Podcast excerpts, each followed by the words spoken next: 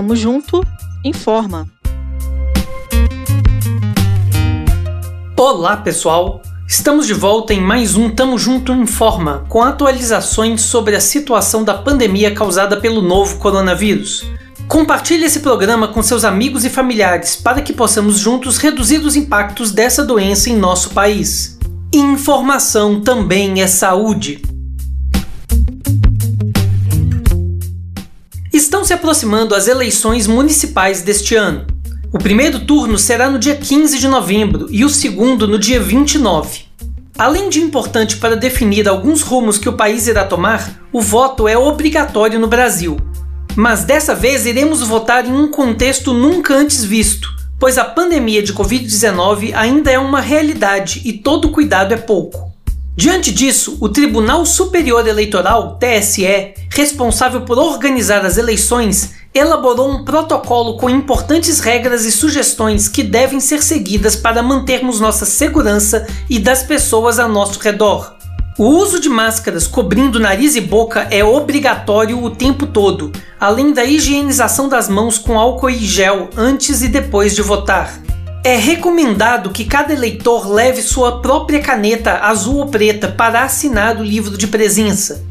O TSE pede também que evitemos ir votar com um acompanhante. Nas zonas eleitorais, o distanciamento físico mínimo obrigatório será de um metro. Será também proibido comer ou beber dentro dos locais de votação.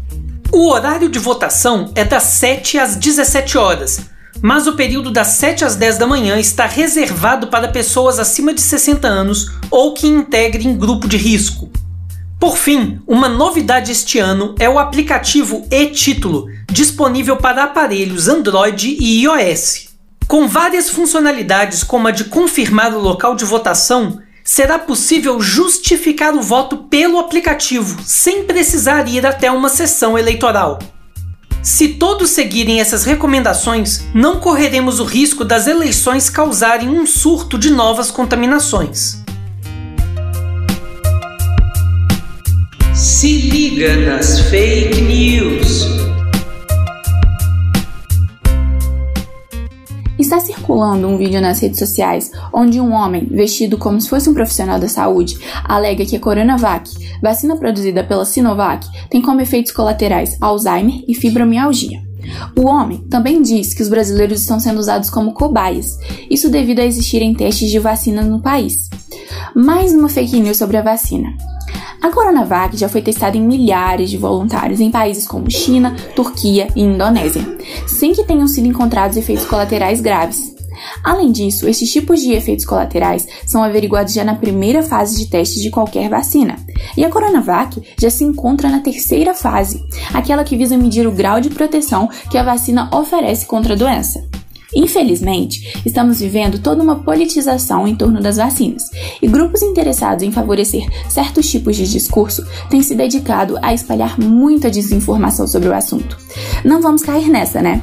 Antes de compartilhar notícias sobre a Covid-19, procure confirmá-las em sites oficiais. Na dúvida, não passe para frente. Tamo junto?